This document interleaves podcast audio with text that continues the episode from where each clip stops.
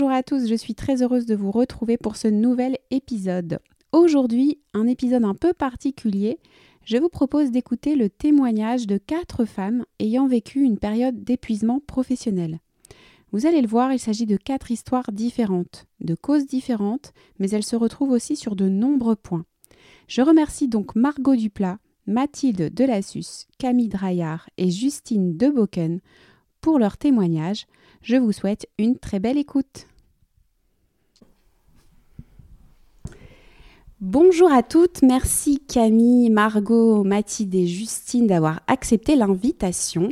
Alors aujourd'hui on va parler d'épuisement professionnel. Volontairement on ne va pas parler de burn-out parce que c'est un thème, euh, un terme qui est un peu galvaudé et on souhaite euh, rester sur la thématique de l'épuisement professionnel.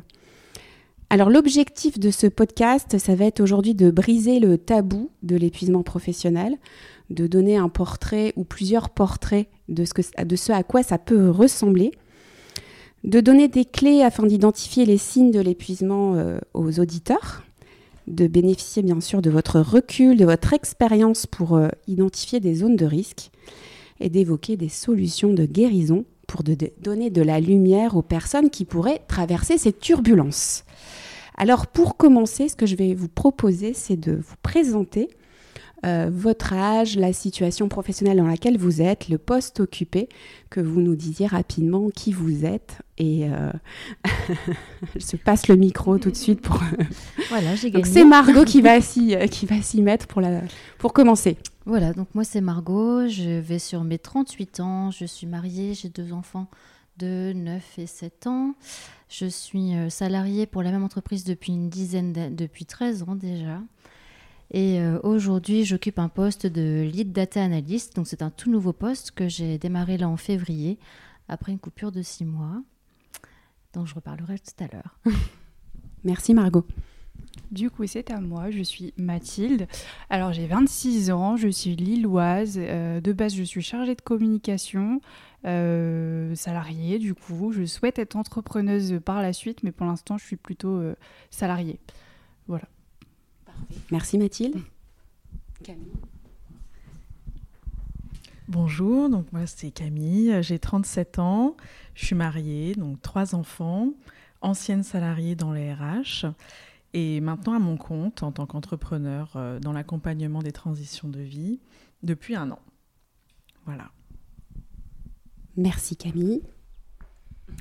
Et bonjour, je suis Justine, euh, j'ai 36 ans, je suis mariée, j'ai deux enfants et un en cours, euh, un petit troisième, et j'ai travaillé pendant 13 ans dans le marketing. Et là maintenant, je suis coach professionnel et je travaille notamment avec euh, Émilie sur les bilans de compétences et également avec des entreprises pour accompagner les salariés. Merci Justine. Eh ben, écoute, moi je te propose de t'y coller pour démarrer. Justine, est-ce que tu peux nous, décrire le contexte dans lequel tu as traversé un, épuisement professionnel, euh, ce qui s'est passé pour toi, euh, nous donner un peu, un peu d'informations là-dessus oui, alors c'était dans mon ancienne expérience pro, donc euh, je travaillais dans une agence de marketing. c'était ma, ma, deuxième entreprise, j'avais fait six ans dans une première entreprise. Euh, et, là, ça faisait quelques années, ça faisait 5-6 ans que, je bossais dans cette agence marketing en tant que responsable de clientèle. Euh, c'est un boulot que j'ai beaucoup aimé avant, euh, qui me plaisait bien. C'est une entreprise que j'aimais beaucoup aussi parce qu'elle était familiale, elle était à taille humaine. Et, en fait, petit à petit, ben, il y avait de plus en plus de, de bas et de moins en moins de hauts. Euh, et ça faisait quelques années que je me questionnais sur, euh, sur mon métier et ce que j'avais vraiment envie de faire. En fait, je sentais que j'allais pas, et je le disais, je n'allais pas faire ce métier-là encore des années. Euh, donc petit à petit, l'envie est partie. mais j'ai continué à bosser énormément parce que j'avais besoin de travailler, j'avais besoin de bien faire mon travail, d'être investie. Et donc, je continuais à beaucoup m'investir, à faire beaucoup d'heures. Euh, même si j'avais plus forcément cette même envie qu'au début. Et en fait, euh, à un moment donné, j'ai senti que euh, physiquement, mon corps me rappelait à l'ordre. il y a une période en fait où je sentais que j'avais de plus en plus de mal à me concentrer. où j'étais j'étais plus dans l'instant présent en fait j'étais ailleurs mais j'arrivais plus à avoir des discussions à me concentrer sur la discussion à être à être attentive à ce que disait l'autre, à avoir une réflexion. En fait, j'avais l'impression que mon cerveau tournait au ralenti. Euh, et je le sentais vraiment, enfin j'avais l'impression qu'il fallait vraiment que je fasse un gros effort de connexion de mes neurones pour avoir une discussion, chose qui avant était euh, naturelle en fait. Et euh, donc ça, ça m'a alerté déjà parce que je me suis dit qu'est-ce qui se passe Qu'est-ce qui se passe? J'arrive plus en fait, je suis un peu épuisée. Euh, et d'un point de vue comportemental, je commençais à m'isoler. Euh, c'est-à-dire que j'avais tellement de boulot que je me disais, bon, bah, je finis tout ce que j'ai à faire et puis euh, j'irai me faire un café bah, demain ou plus tard. j'irai parler avec mes collègues plus tard. Et donc, voilà, je me disais, allez, je bosse, je bosse, je bosse, comme ça, je finirai pas trop tard, mais le pas trop tard, c'était quand même très tard. Et puis, le moment où les dossiers étaient bouclés n'arrivait jamais. Et donc, et donc, voilà, je, me, je finissais par plus prendre du tout de plaisir ni avec mes collègues, ni dans le travail. Le, plaisir était complètement parti. Et en plus, physiquement, j'étais fatiguée, j'étais pas là, quoi. Et, en fait, c'est mes collègues qui m'ont alerté. À un moment donné, on est allé boire un verre. Et puis, euh, et puis bah, je râlais aussi. Hein. je râlais quand même euh, euh, pas mal en dehors du boulot sur le fait que j'avais trop de boulot, que j'en avais marre et tout ça. Et à un moment donné, c'est une de mes collègues qui m'a dit Mais euh, tu devrais en parler au manager, on voit que t'es pas bien. Et là, j'ai fondu en larmes. et parce qu'en fait, je m'accrochais un peu au fait de réussir à passer cette étape euh, compliquée, à être forte en fait, à, c'était un peu un challenge parce que comme j'ai toujours été une bosseuse et que ça a toujours, j'ai toujours passé les moments de surcharge et j'en étais fière d'arriver à, à, prendre toute cette charge de travail. Euh, là, d'un coup, ça me faisait un peu mal à, mal à l'ego, en fait, hein, de, de, devoir dire ben, stop, j'arrive pas à gérer euh, autant, de, autant de boulot. Et donc, ça a été une vraie prise de conscience, une vraie démarche aussi. Je suis allée un peu à contre-coeur, en fait, euh, solliciter mon manager pour lui dire ben voilà, là, j'en peux plus, j'arrive à bout. Mais j'ai eu du mal je repoussais en fait cette échéance où j'allais devoir leur dire et m'avouer en fait plus. Ce qui m'embêtait plus, c'était de m'avouer à moi-même que je disais stop, euh, plutôt que le dire à mon manager qui, je savais, était compréhensif en fait. Ouais, d'ailleurs, ça me permet de te poser une question, ce que j'ai observé beaucoup avec mes clients. Tu me diras, je suis pas tout à fait sûre que tu aies ressenti ça ou que tu aies pensé ça, mais je, me permets de le, soulever parce que ça arrive assez souvent. J'ai beaucoup de clients qui pensent que leur manager a une vision euh, de la charge de travail de l'équipe. Entre guillemets, ce que je veux dire par là, c'est que j'ai des clients qui pensent que si leur manager leur demande de faire quelque chose, c'est qu'elles doivent le faire. C'est qu'elles doivent être en capacité de le faire. Ce qui n'est pas du tout le cas pour celles et ceux qui ont managé. Euh, en, réalité, euh, parfois, on ne sait pas nécessairement apprécier de la charge de travail de nos collaborateurs. Et du coup, l'information, le, elle doit venir du collaborateur qui doit nous dire à ce moment-là, bah, ça je peux pas, ça je peux, ça je peux, etc. Sauf que quand on a un driver soit parfait ou soit fort, euh, développé, important, bah, on peut avoir tendance à penser que si on me le demande, c'est que je dois le faire. Ou alors, si je peux trouver une solution pour réussir à le faire qui ressemble à quelque chose comme je travaille le soir, voire la nuit, voire... Euh, moi, j'ai une cliente qui, euh, il n'y a pas très longtemps, m'a avoué faire une à deux nuits blanches par mois pour rattraper son retard. donc, parce qu'elle pense que si on lui demande, elle doit le faire. Et du coup, j'ai un petit mantra qui est c'est pas parce que je peux que je dois. Mmh. Euh, parce que en réalité, oui, on peut, on peut potentiellement, si on dort plus, si on sacrifie notre vie personnelle, ça peut rentrer. Sauf que c'est pas ça le deal au départ. Et donc, je sais pas si ça te parle, ce que je te propose. Oui, ouais, si, si, carrément. Et puis, euh, moi, il y avait ça, en fait, il y avait déjà le fait que, bon, je sais que j'avais du, du mal, euh, et j'ai encore un peu de mal à dire non, à poser mes limites, parce que ça me... En plus, j'avais une bonne relation avec mon, mon, boulot. Donc, ça me faisait plaisir, en fait, de répondre à leur, euh, aux missions qu'ils me donnaient. Euh, en plus, ça me nourrissait parce que je me disais, euh, bah, je prends des missions, donc c'est gratifiant, c'est de la reconnaissance. euh, il reconnaissait aussi mon boulot. Donc en fait, c'était un peu finalement. Une drogue? Ouais, Enfin, ouais, c'est un, peu un, proche- j'allais dire un cercle. La, la reconnaissance, elle peut aussi, je trouve, avoir une, un côté un peu vicieux où au final on se nourrit de ça. Et comme ils me, ils reconnaissaient mon boulot, j'avais des bons rapports avec eux, j'avais des bons entretiens. euh, bah, je me disais ok bah je peux je peux me donner en fait à 200% et donc je me donnais à 200% et puis ben ils reconnaissaient que ouais j'avais fait une super année donc bah, je me redonnais et en fait voilà je carburais un peu à ça comme comme un peu un sportif euh, accro à à la dopamine Ouais. et à la sérotonine en l'occurrence. J'ai j'ai bouclé mon dossier et en plus je suis reconnue. Donc, euh, Voilà, et en plus, du coup, ben, dès que. Moi aussi, je faisais souvent des nuits blanches comme ça. Et je me disais, c'est pas grave. euh, Et, et j'étais. Ce qui prenait le dessus, en fait, c'était la fierté de d'avoir réussi et puis qu'on me qu'on reconnaisse mon travail à la fin. Et, euh, mais c'est vrai que ce soit fort. euh, il, était, euh, il était bien présent aussi. pas oser dire non, stop, ou, ou là, j'en ai trop. Je, je voulais qu'ils s'en rendent compte, mais je voulais pas avoir à leur dire. Et c'est là l'erreur, c'est que. Ouais. Et c'est ce que tes collègues t'ont aidé à, à Ouais. faire. C'est ça. Mm. Et en fait, c'est marrant, hein, c'est un peu, je pense, d'un point de vue comportemental, j'attendais que ça, qu'ils me disent, bon, euh, on t'en a mis trop, on t'en retire. Et mais moi, j'étais incapable de leur dire parce que je, je pense que euh, fallait que je me le dise à moi-même en fait. hein. et je préférais que ce soit eux qui, qui réalisent en fait que oui, c'était beaucoup trop, que moi de leur dire, euh, bon bah vous m'avez mis beaucoup. Enfin, tu vois, c'était un peu un aveu de faiblesse en fait pour moi. C'est C'est ce qui fait que j'ai repoussé autant et que j'ai attendu d'être un peu au pied du mur pour, euh, pour leur dire. Bon, et là, entre guillemets, dans, ton, dans ta situation, visiblement, tu as des managers bienveillants, à l'écoute et compréhensifs, ce qui n'est pas toujours le cas. Ouais, Euh, mais entre guillemets, là, euh, si tu avais, toi, fait la démarche de dire avant, probablement que tu te serais pas retrouvé dans cette situation-là.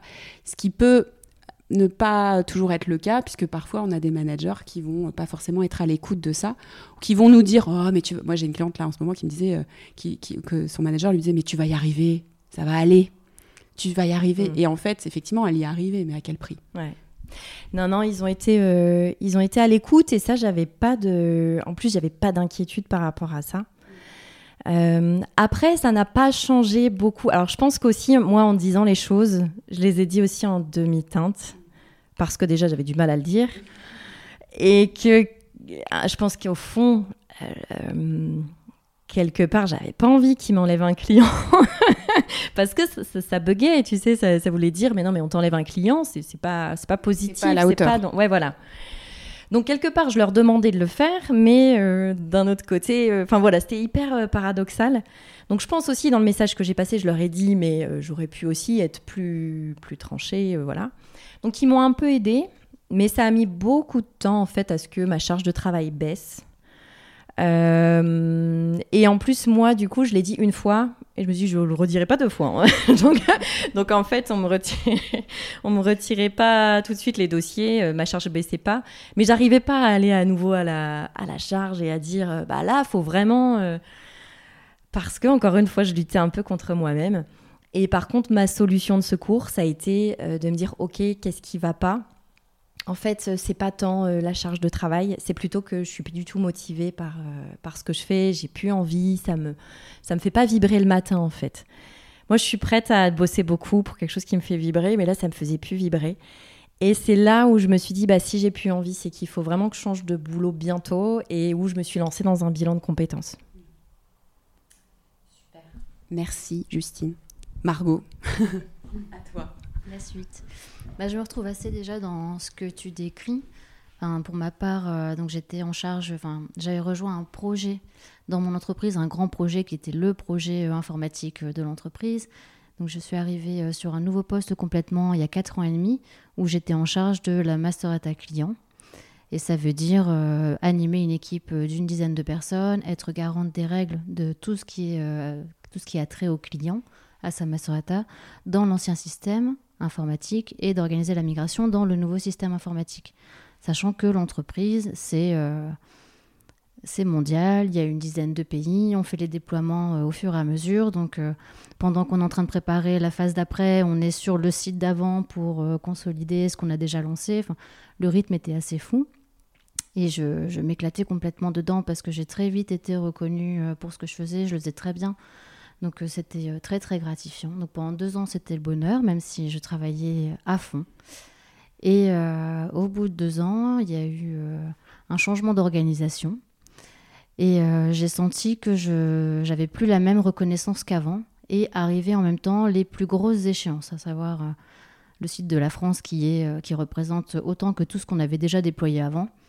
Et je me suis mis comme objectif ben, de leur démontrer que j'étais effectivement très au-dessus de, de, tout ce, de tout ce que les autres font et de j'allais livrer avec six mois d'avance et former mon équipe pour qu'ils soient déjà à l'aise dans le nouveau système avant même qu'on ait appuyé sur le bouton Go, etc.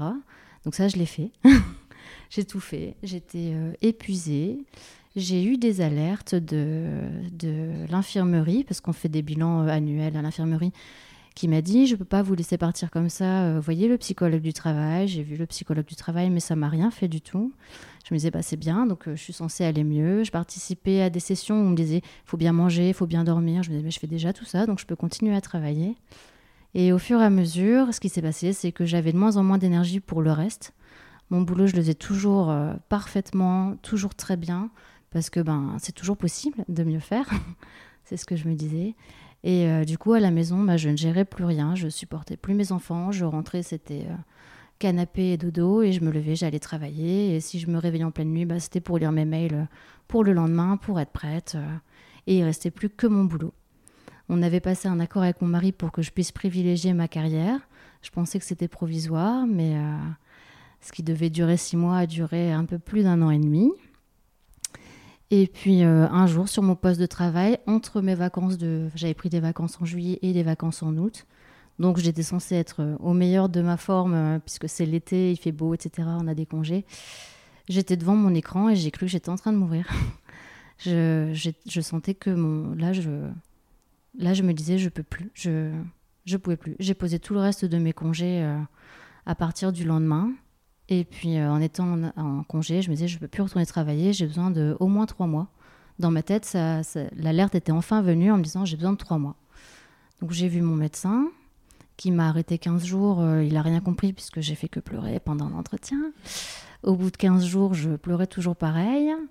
Et quand on s'est revu, donc au bout d'un mois depuis le début de la coupure, euh, il m'a dit là il faut là il faut viser plus loin, faire des arrêts plus longs, commencer euh, un accompagnement euh, médicamental, commencer un accompagnement psychologique. Enfin voilà, donc on a mis en place toutes ces démarches parce que au bout d'un mois j'avais pas avancé d'un iota toute seule, même si j'avais essayé d'aller courir, etc. Je j'étais plus qu'une coquille vide en fait. Je je savais plus ce que j'aimais, je savais plus ce qui m'animait, je je savais pas de quoi j'avais envie. Enfin je perdu. Il restait l'enveloppe de Margot, mais il n'y avait plus rien dedans. Et euh, du coup, au fur, au fur et à mesure des mois, bah, c'était euh, très inconfortable euh, comme période parce qu'on est vraiment, vraiment perdu. Et là, la petite voix qui m'a aidée, enfin, il y a eu beaucoup de, beaucoup de petites voix parce que j'étais bien accompagnée par le médecin, la psychologue, mes proches, ma famille, mon mari, mes enfants. Enfin, franchement, ils ont tous été, tous été géniaux. Et puis, une collègue qui est responsable aussi d'une grosse équipe euh, à Singapour, qui m'a un jour écrit bah, En fait, ce que tu vis là, faut pas chercher le pourquoi, le comment. C'est comme un livre. Tu es euh, dans un chapitre, tu sais pas ce qui arrive après, mais bah, c'est tout, faut continuer le chapitre. Et à partir de ce moment-là, j'ai essayé de faire ça, un jour à la fois. Je notais ce qui m'avait fait plaisir. Et puis j'ai continué mon chapitre sans me mettre euh, aucun objectif. Juste, je continue le chapitre. Et puis un jour, on retrouve l'envie d'aller travailler, l'envie d'avoir des projets. Donc euh, début décembre déjà, j'avais plus d'énergie, mais moralement, c'était trop tôt pour retourner travailler. Mais en janvier, j'ai créé ma petite société de création manuelle, comme quoi ça allait vraiment mieux le moral. Et là, en février, j'ai pu reprendre.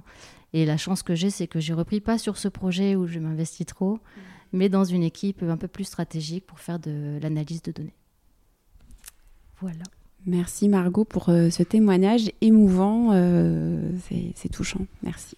Du coup, c'est mon tour. Alors, euh, moi, c'était du coup en janvier 2021. J'ai, euh, on va dire, pris un poste de chargé de communication dans la fonction publique, sur l'île aussi. alors au début, en fait, quand je suis arrivée, donc c'était une création de poste. on était deux dans l'équipe, donc un collègue et moi-même. Un collègue qui était déjà présent depuis un an et demi, voire deux ans. Et donc c'était vraiment une création de poste pour moi. alors la première semaine, je suis arrivée, j'ai dû un peu fouiller pour avoir, on va dire, euh, du travail. Euh, parce que j'étais là, en fait, euh, il n'y avait pas eu vraiment d'accueil de la part de mon manager, etc. Enfin, si, un petit accueil d'une heure, mais c'est tout. Après, on m'a mis là dans un coin et puis je suis restée à attendre le travail, quoi, à aller chercher dans différents services pour avoir bah, des, trucs à faire, tout simplement. Donc ça, c'était la première semaine. La deuxième semaine, quand même, j'ai fait un point avec mon, mon, bah, collègue pour savoir euh, bah, sur quoi je pouvais l'aider parce que je voyais en fait que de son, de son côté la charge de travail emplissait, emplissait, emplissait et que moi j'étais là, je me suis dit bah, il faut que je sois utile donc bah, je, vais, je vais y aller quoi. Les premiers signes d'alerte du coup moi c'était en fait euh, on va dire dès le début parce qu'en fait euh, ma première réunion on va dire donc au bout de 3 3 4 semaines ma première réunion je, suis arrivée en fait à la réunion je me suis dit mais qu'est-ce que je fais là? Bon, j'ai pas cherché plus loin, je me suis dit, bon, c'était un, petit truc passager comme ça. Bon, j'ai continué à faire ma vie, euh, les projets toujours, enfin, continuaient à arriver toujours plus. J'étais un peu perdue parce que du coup, c'était vraiment des gros projets. Des, ouais, vraiment des gros projets. Et puis, euh, au bout d'un mois, euh, je me suis rendue en fait à la médecine du travail bah, pour faire cette fameuse euh, visite médicale qui nous dit qu'on est apte à, travailler. Et en fait, je suis sortie de là. Alors bon, le médecin s'est pas pointé, bon, tant pis. du coup, moi, à un moment donné, je suis partie parce que j'avais pas que ça à faire, quoi. Je, je, voyais, en fait, je réfléchissais déjà à ce que j'allais pouvoir faire, à ce que j'allais pouvoir dire, comment j'allais pouvoir me justifier auprès de mon manager, parce que bah, ça faisait une heure que j'étais pas revenue au boulot. Enfin bref. Donc je suis sortie de là et en fait, je me suis mise à pleurer en me disant, mais est-ce que je devrais vraiment continuer? Parce qu'en fait, je me rends compte que là, euh, ce que je fais, c'est pas vraiment en accord avec euh, moi-même. Euh, à chaque fois que je, me, je vais en réunion, je me demande vraiment ce que je fais là. Juste Mathilde, il me semblait que du coup ton collègue n'était pas réellement ton, était pas, c'était pas un stagiaire ou un alternant? C'était un alternant. c'était un alternant, c'est ça? C'était un alternant. Et, les, et toi, tu étais en CDD. Voilà. Et lui, c'était un alternant, mais finalement, d'après ce que je comprends, vous étiez, enfin, euh, d'égal à égal. Mhm. Seulement lui se présentait un peu comme ton manager. c'est un peu ça aussi. C'est un peu ça qui, qui se passait. C'est un peu ça aussi. Et, et donc, euh, tu, tu, Et, c'est cette communication où, qui n'était pas claire, où tu savais pas exactement euh, quel était ton rôle, ton mhm. périmètre, c'était flou. Et en plus de ça, tu as une personnalité aussi qui a besoin, pour travailler efficacement, d'avoir un, un un espace de travail euh, calme, posé, euh, euh, où tu peux vraiment te concentrer. Et c'était pas du tout euh, les conditions dans lesquelles tu travaillais. Donc euh, aussi, euh, je me permets de le dire parce qu'en fait, très souvent aussi, les, causes d'épuisement de, professionnel ou burn-out, c'est pas forcément toujours une, charge de travail. Bon, bah, là, c'est le cas aussi, hein, mais c'est pas vraiment toujours une problématique de charge, mais ça peut aussi être un environnement de travail qui, pro, qui, qui génère beaucoup de stress chez moi par rapport à la personnalité que j'ai. Mmh. En l'occurrence, il y a des profils de personnalité qui vont avoir besoin d'un espace pour se concentrer. Et si effectivement ils sont dans un couloir euh, où il y a du bruit, on est constamment interrompu, en fait, c'est très, c'est très stressant. Et c'est ça qui peut aussi euh, générer euh, un épuisement professionnel. Ce qui veut dire aussi que mon collègue, lui, qui n'a pas ces besoins-là, peut... Mmh. ne pas du tout ressentir cette ce problème-là. Et c'est ça aussi, il faut, il faut bien, c'est là où se connaître est un élément important pour comprendre pourquoi là aujourd'hui je suis pas bien? Et pourquoi en fait on peut avoir tendance parfois à culpabiliser à se dire mais moi je le vis très mal et lui à côté il le vit très bien pourquoi? En fait on n'est pas pareil on n'a pas besoin des mêmes choses. Et bien se connaître ça permet aussi euh, bah, de bien choisir les endroits où on va travailler et puis surtout de, de, légitimer le mal-être qu'on ressent. Mm. et ça c'est vraiment important. Je te, je te redonne la parole. Et derrière, et donc sur 15 jours de temps, en fait, euh, ce qui s'est passé, c'est que bah, du coup, tout s'est vu sur le physique. Euh, je commençais vraiment à avoir mal. Bah, déjà, j'avais des problèmes de sommeil. Euh, je me réveillais dans la nuit aussi pour regarder mes mails. Pour, voilà. Euh, je cogitais pas mal. J'étais énormément négative. clairement, sur 15 jours de temps, je rentrais chez moi, bah, je fondais en larmes. surtout quand mon copain me disait bah, Alors, ça a été ta journée Et puis je pleurais, quoi. Voilà, bon. ce qui s'est passé aussi, c'est que du coup, j'avais des douleurs musculaires, donc je m'étais bloquée au niveau du cou, je m'étais bloquée au niveau du dos. Bon, donc à un moment donné, en fait, je me suis dit, bon, faudrait peut-être que je prenne rendez-vous chez le médecin parce que là, ça commence à être un peu lourd tout ça. Euh, et moi, vraiment, j'étais restée sur ce mal de dos, euh, sommeil, même si je savais à côté, en parallèle, que je couvais quelque chose, parce qu'en fait, j'ai euh, ma mère qui a fait un burn-out, qui a vu les, signes aussi. donc, bah, on est plus ou moins, on va dire, sensibilisé à ça. Donc, ce qui s'est passé, c'est que j'ai été voir le médecin avec cette idée de j'ai mal au dos, donnez-moi quelque chose. Et puis, quand on a un bon médecin, bah, il, va il va au fond des choses. et donc là, typiquement, elle m'a dit, mais madame, pourquoi vous êtes stressée? Pourquoi vous avez mal au dos comme ça? Qu'est-ce qui se passe? Et elle m'a dit, bah, c'est le travail. Et là, bah, j'ai fondu en larmes. Voilà. Euh, bon, elle n'a rien compris non plus. voilà. Euh, et puis, en fait, elle m'a dit, mais madame, il n'y a pas de souci, je vous mets en arrêt. Et donc, moi, j'étais pas du tout dans ce, dans ce truc de non, euh, je vais m'arrêter et puis ça ira. Non, je voulais encore continuer, en fait. ce qui fait que je lui ai dit non, mais non, j'ai encore des projets pas, maintenant. Pas maintenant. Je me permets juste euh, par rapport à cette remarque que tu fais, euh, c'est que moi j'ai aussi constaté que beaucoup de personnes, euh, en fait, ne veulent pas s'arrêter parce qu'elles ont peur de ne pas savoir y retourner. C'est mais non, mais là si je m'arrête, en fait, ma charge de travail va pas, voilà, va pas, va pas baisser.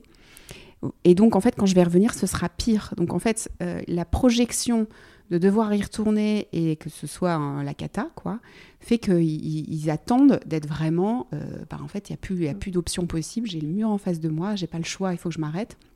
Mais souvent, moi, c'est ce que j'ai entendu des, personnes qui, euh, qui, qui, angoissent à l'idée euh, de devoir y retourner après.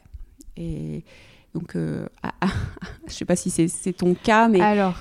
Moi, du coup, il y avait deux choses. Je voulais y retourner parce qu'en fait, c'était euh, une notion de challenge. J'étais sur un contrat de 8 mois, et on va dire que c'est l'ego un peu qui était là, euh, qui disait euh, non, il faut que j'y retourne, et il faut que je leur prouve que je suis forte. et en fait, je voulais les regarder, en fait, au bout de 8 mois, je voulais les regarder dans les yeux et leur dire bah non, je renouvellerai pas parce que c'est trop dur. Et vous aurez, en gros, vous aurez jamais quelqu'un d'autre comme moi, quoi. Donc, il y avait part, cette part d'ego qui disait non, faut que j'y retourne pour leur montrer que je suis plus forte que ça et que je sais le faire. Et bon, voilà, il y avait cette part-là. Et après, donc moi, j'étais plutôt du coup dans l'arrangement, en, mode réduire mes horaires de travail pour essayer d'assurer quand même quelque chose. Mais en soi, quand on réduit ses horaires de travail, le travail est toujours là. Et, au contraire, on prend du retard. Euh, donc bon, bref, euh, je suis repartie deux jours euh, parce qu'en fait, j'ai quand même voulu informer les gens et mes collègues sur la situation pour leur dire voilà, je suis vraiment pas bien, euh, aidez-moi. Euh, donc j'ai été voir euh, un peu des personnes vraiment ciblées. Qui, alors, la première m'a dit ben, pense à ta santé en fait, c'est ta santé mentale qui est en jeu. Donc fais quelque chose, mais reste pas comme ça, parce que ça va pas t'aider. donc ça c'était première chose. deuxième chose, ben, pareil, une collègue qui m'a dit mais oui, pense à ta santé. Et donc après quand même j'ai été voir mon manager, parce que bon, c'est important qu'il sache. Euh, et en fait, euh, il m'a dit, mais il faudrait pas que ça se sache. Voilà. Donc bah après ça, je me suis dit, ok, bah, je vais me mettre en arrêt, parce qu'il faudrait pas que ça se sache. bah, tant pis. Et donc le lendemain, à 6h du matin, j'ai pris rendez-vous chez le médecin pour 18h. Et puis je suis partie et j'ai dit non, euh, j'y retournerai pas. Et puis en fait, du coup, 15 jours se sont écoulés. J'avais pas envie d'y retourner. 15 jours encore se sont écoulés et puis on a vu que ça allait pas, que bah, du coup, parce que forcément quand on a été sur une suractivité comme ça et qu'on s'arrête d'un coup, bah, on a tendance à, culpabiliser déjà, parce qu'on se dit bah, on n'est pas là et donc les collègues ont peut-être besoin. Et puis en plus, moi j'avais mon collègue du coup à côté qui me sollicitait aussi par message. Euh, bon, voilà, qui m'a appelé euh, des fois, bon, voilà. Donc ça rajoute aussi un stress et une culpabilité. Euh, et puis, un mois encore s'est écoulé. Et puis après, je me suis rendu compte qu'en fait, je voulais plus y aller et que mettre des arrêts sur arrêt, c'est bien. Mais bah, on a toujours peur que le médecin en face de nous nous dise bah, non, en fait, il va falloir que vous y retourniez quand même, peut-être. Et, donc, on est un peu là, entre deux chaises, en mode j'ai pas envie d'y aller, mais peut-être qu'à un moment donné, il va falloir que j'y retourne, mais j'ai pas envie. Et donc, voilà, j'ai eu la chance d'avoir un médecin qui m'a dit, il n'y a pas de souci, de toute façon, votre contrat, c'est un contrat de 8 mois, donc on va faire arrêt sur arrêt, et puis c'est tout, et puis voilà. Et puis vous y retournerez plus, de toute façon, c'est contre-productif, je peux pas vous laisser euh, retourner euh, comme ça. Et, du coup, j'ai eu cette chance-là d'avoir un médecin comme ça. Donc ça...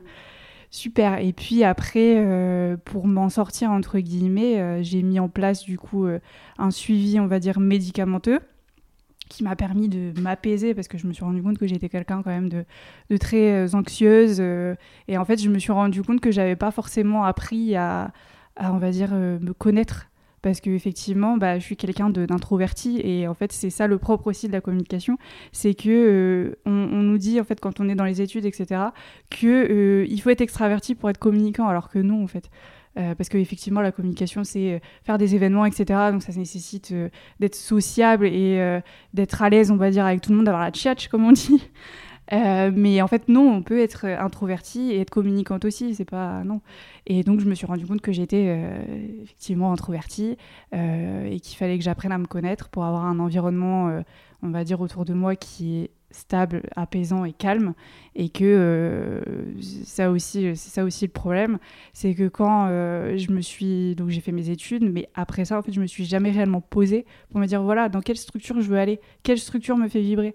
Euh, qu'est-ce qui euh, aujourd'hui me motive euh, et surtout comment qui je suis en fait voilà et en fait j'ai jamais réellement fait ce travail là bah, depuis mes études et même avant donc donc voilà, et du coup, j'ai mis aussi en place un, accompagnement psy et aussi un bilan de compétences parce que c'est vrai que je suis sortie de là, j'étais un peu perdue.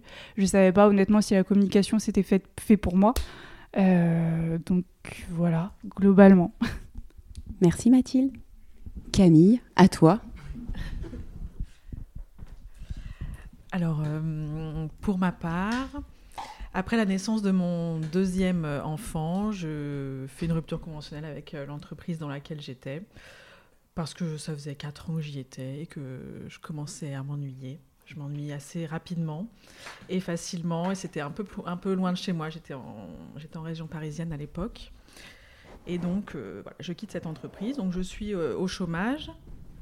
Et euh, je cherche un poste en RH. Et là, je trouve la pépite. Le poste de responsable, manager, équipe de trois personnes, super salaire. Je dis, bon, bah, allez, banco, j'envoie mon CV. Et je me dis, bah, je vais quand même essayer de tenter le 80% parce que j'avais très envie de pouvoir m'occuper de mes enfants le mercredi. Je tombe sur euh, une super DRH, euh, l'entretien, euh, comme si on se connaissait depuis des années.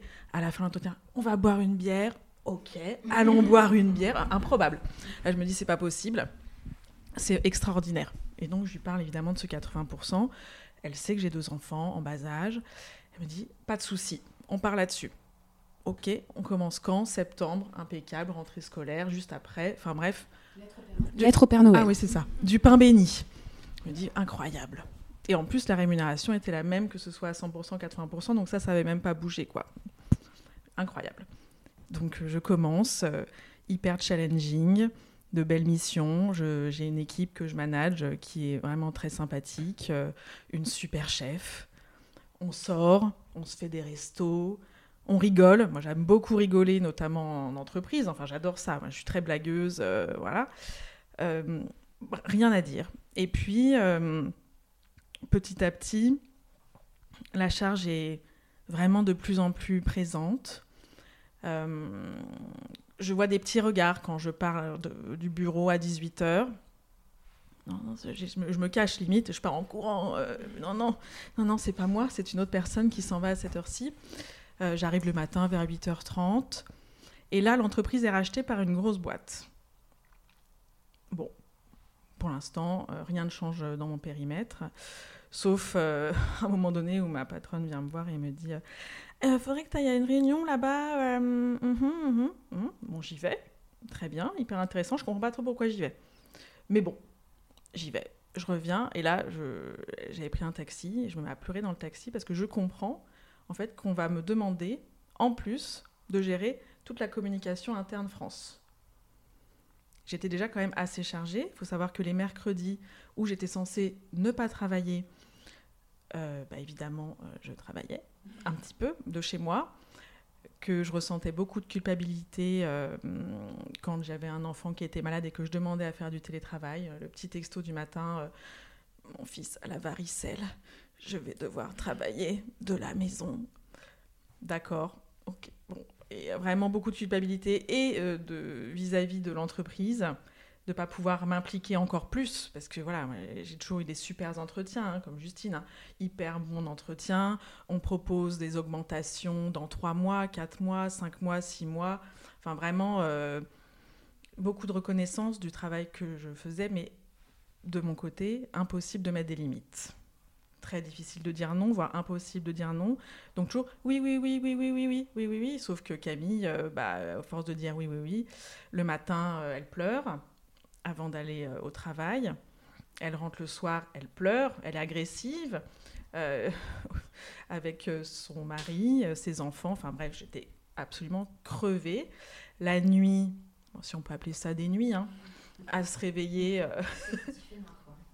ouais, c'est ça, la nuit tombe. Ok, moi non. si je me reconnectais à mon ordinateur finalement, hein, pour regarder s'il n'y a pas des choses qui seraient passées à la trappe pour le lendemain ou le reste de la semaine. Donc à voilà, se reconnecter vers 21h, quand tout le monde est couché. Et puis euh, mettre des post-it aussi, les, petits post-it, parce que j'en avais marre de me réveiller la nuit avec le, cerveau où j'avais l'impression, si tu veux, que c'était euh, machine à laver, mode essorage 1400 tours.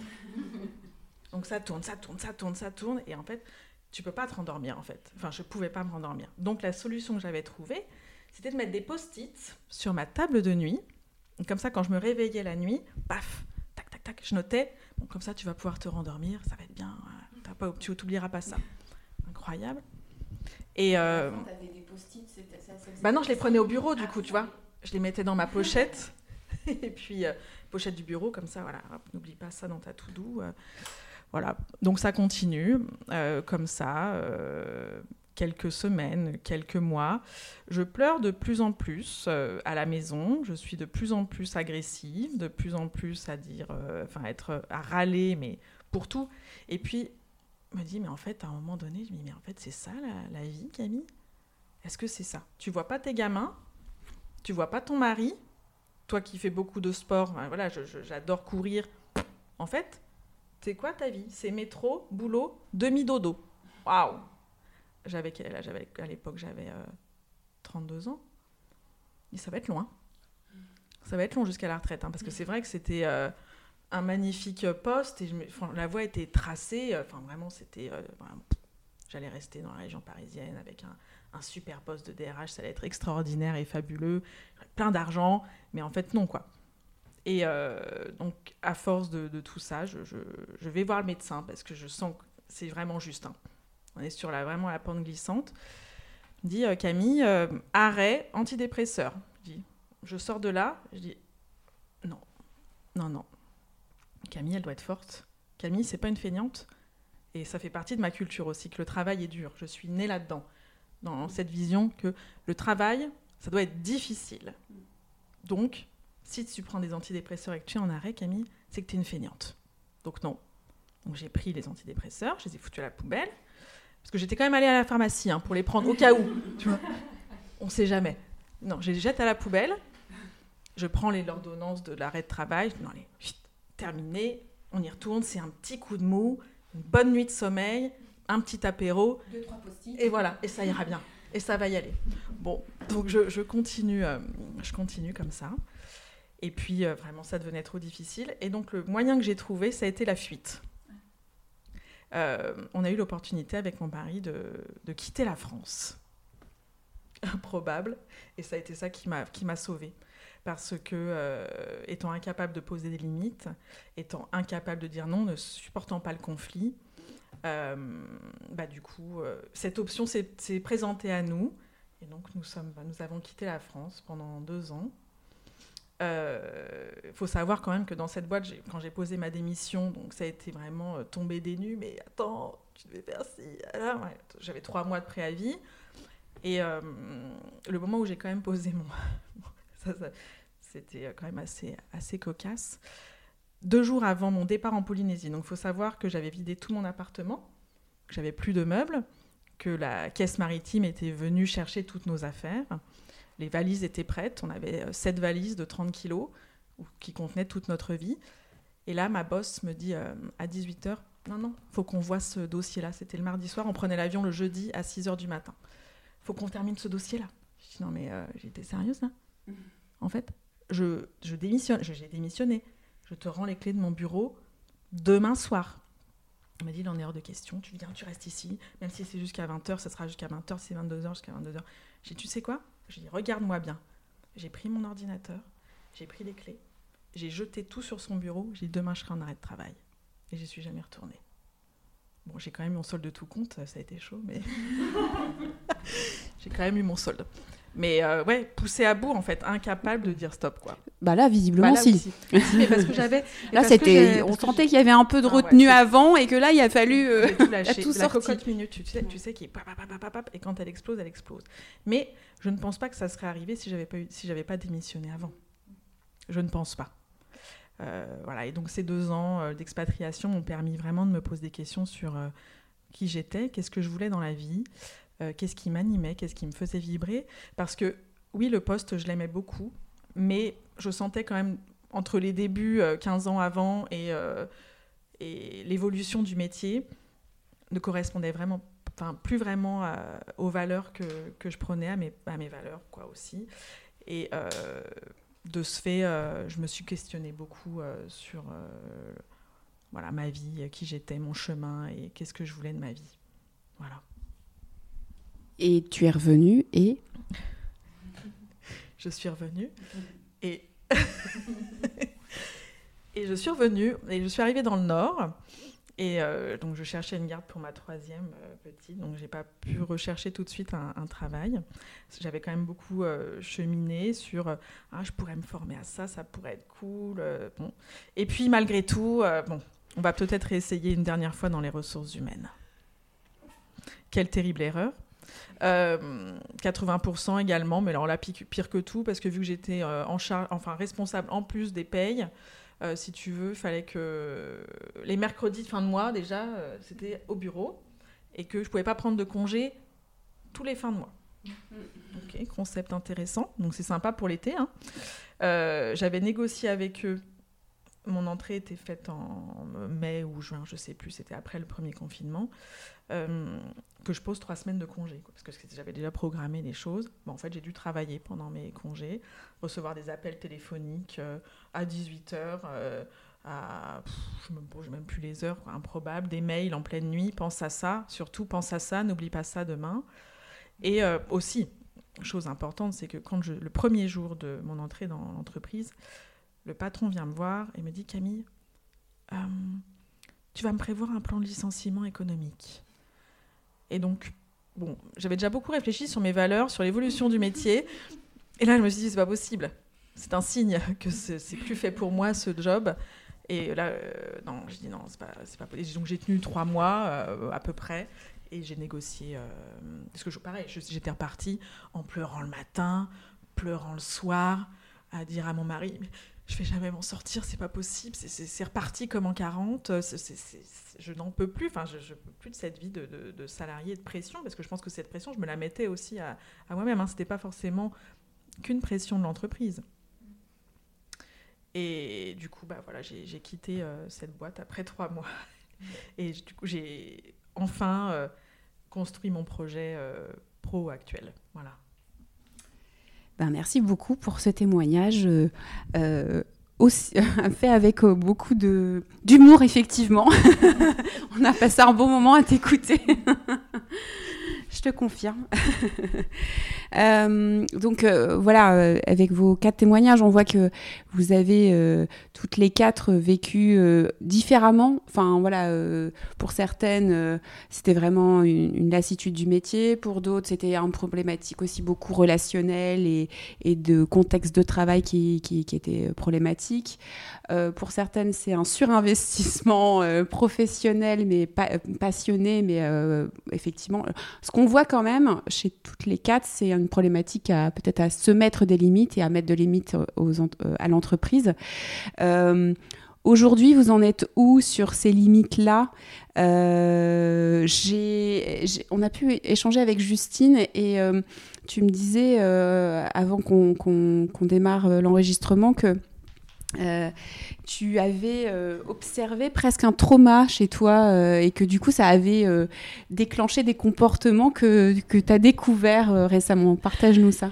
Ouais, alors j'ai pas de toc, ça va. Non, en fait, je me suis rendu compte. Donc, euh, comme je disais, je me suis toujours beaucoup, beaucoup investie et dans mes boulots. Et euh, je travaillais euh, longtemps. Et, et j'empiétais beaucoup sur mes soirées, sur mes nuits parfois. Peu sur mes week-ends, mais ça arrivait. Et, et, en fait, après cet épisode, cet épuisement professionnel, donc bon, j'étais en congé maternité un moment, et euh, je me suis lancée aussi euh, en, indépendante, en, coach professionnel. Et, euh, et, je me rendais compte que j'étais très tranchée sur le, la séparation entre le pro et le perso et le temps que j'allouais au pro. C'est-à-dire que moi qui n'ai jamais euh, compté mes heures, là je me disais non, non, mais là euh, j'ai dit qu'à 18h ou 17h30 j'arrêtais pour chercher mes enfants, donc j'y vais, bah, bien sûr. Hein. mais mais euh, après j'aurais pu, il y a quelques années, je me serais reconnectée après. Tandis que là, je me dis non, non, je ne veux pas me reconnecter. Et, et je me disais, tant pis, je le gérerai demain à 8h30.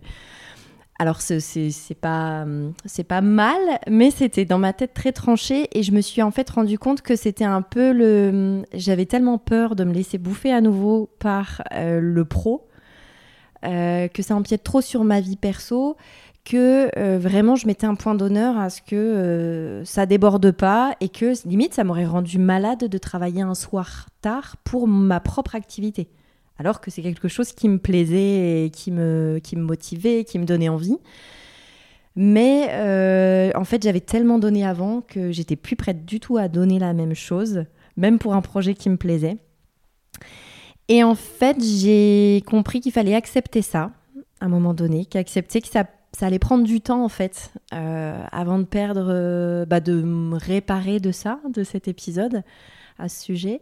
Euh, et, petit à petit, là, c'est revenu. Ça commence à revenir, en fait, où je me sens capable, en dehors de mes créneaux de, travail, de me remettre à bosser avec plaisir et sans que ça soit anxiogène, en fait.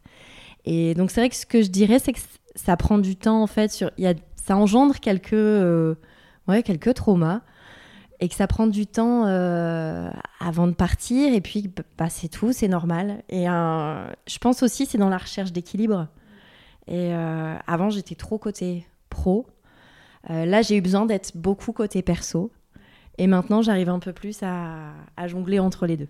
Ouais, et puis j'imagine effectivement, bah, ton, ton cerveau a bien identifié que entre autres, travailler en dehors des clous, euh, trop, notamment dans ta vie privée, de tout mélanger, ça avait généré chez toi beaucoup de souffrance, entre guillemets, enfin un, un beau gros shoot de cortisol, de noradrénaline, enfin il a associé ça au contexte.